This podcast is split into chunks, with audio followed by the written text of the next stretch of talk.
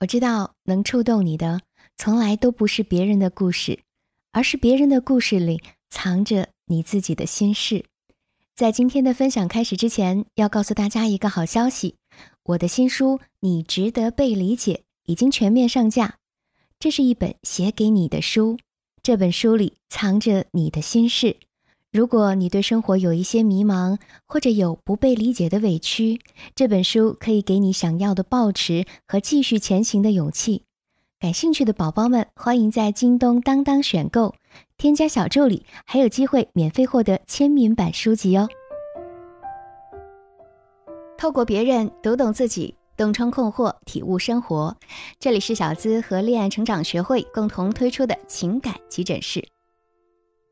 收到这样的一个问题：小佳和老公是自由恋爱，他们的相识起源于一次闺蜜组织的聚会。从那之后，从陌生到熟悉，再到如胶似漆的恋爱，整个过程都充满着浪漫和甜蜜。相恋一年后，在亲朋好友的祝福之下，他们走进了婚姻的殿堂，开始了新的生活。原本小佳以为结婚后肯定要比恋爱的时候还要幸福。因为她的老公是数一数二的好男人，不仅能为她着想，而且很舍得为她花钱。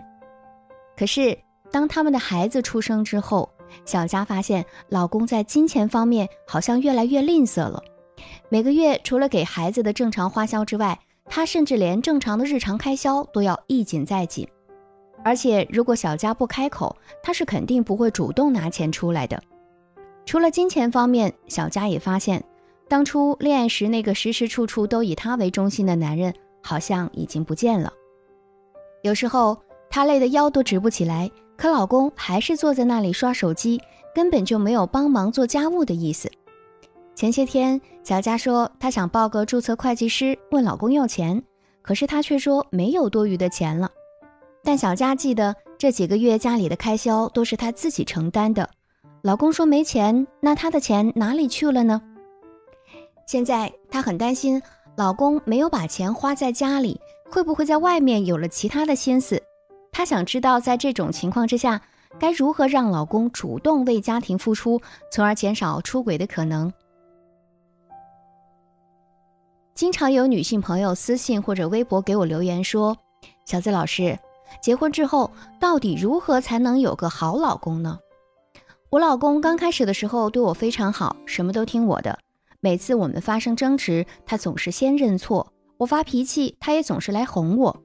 而且家里的事情基本上不用我来做，如果他没时间，也会找个钟点工，他的工资也会如数上交给我。可是现在他全变了，你说他之前的那些表现都是装出来的吗？还是我们之间的关系慢慢在发生改变？又或者他遇见了比我更好的人，我们还能回到从前吗？女人们常常以为好老公都是选来的，所以她们经常期望自己能够遇到对的人，可是却会忽略掉她找的那个人不是不好，而是在相处的过程当中，慢慢的发生了改变。我总结了一下，婚姻中男人和女人之间的主要矛盾大致有以下几点：第一，父母的介入，很多小家的矛盾都发生在两代人共同生活之后。比如婆媳关系的逐渐紧张，使得男人对妻子的不理解越来越多；又或者是岳父岳母和老公之间的关系紧张，造成了夫妻关系的不和谐。第二，生完孩子之后，原本的小夫妻恩爱有加，有的说有的聊，周末还常常一起出去玩。可一旦怀孕了，因为女性孕期反应，夫妻间的关系就会发生变化，变得容易产生矛盾。再加上孩子的出生会夺取丈夫很多的宠爱和妻子的时间，矛盾如果不及时解决，就会越来越多。第三，婚后事业的发展，中国的家庭常见的都是老公在外发展事业，老婆在家发展事业，两人之间的话题越来越少，很多时候除了相互抱怨就没别的可聊了，导致夫妻关系日渐紧张。第四，经济状况。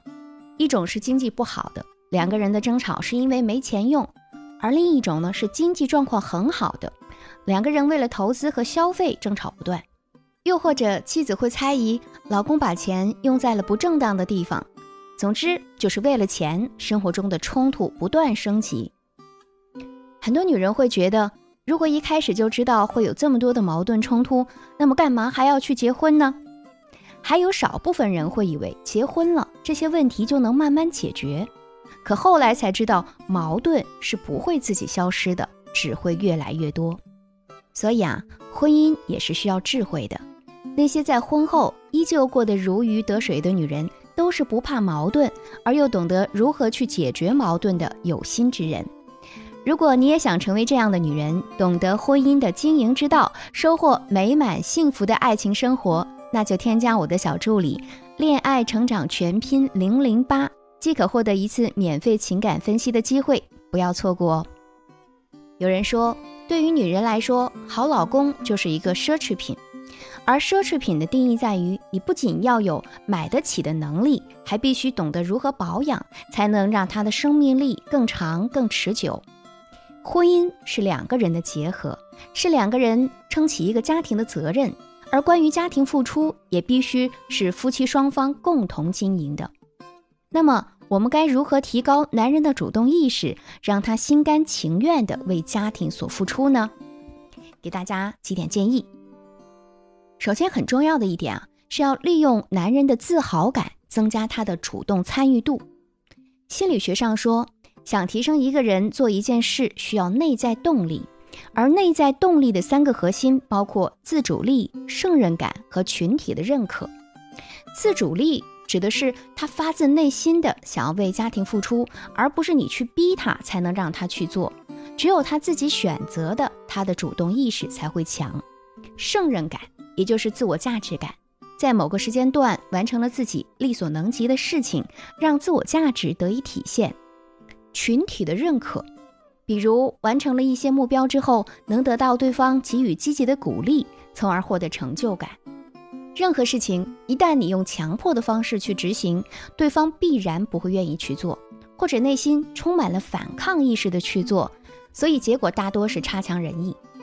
在日常生活中。我们就可以尝试给男人一定的自主性，比如啊，让他自己去选择做家务还是照顾孩子，并给他讲明白做家务的好处和照顾孩子的好处各有哪些，让他自己去选择，而不是一味的说教。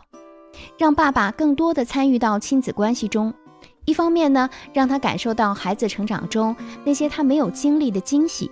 另一方面，能够让他感觉到作为男人存在的重大意义，让他拥有自豪感。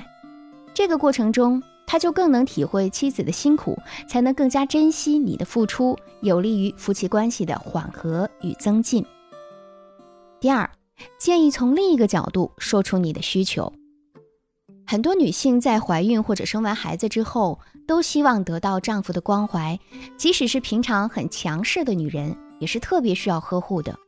可是老公也是新爸爸，经验不足，很难具有共情心，所以往往会做出一些令妻子不开心的事情。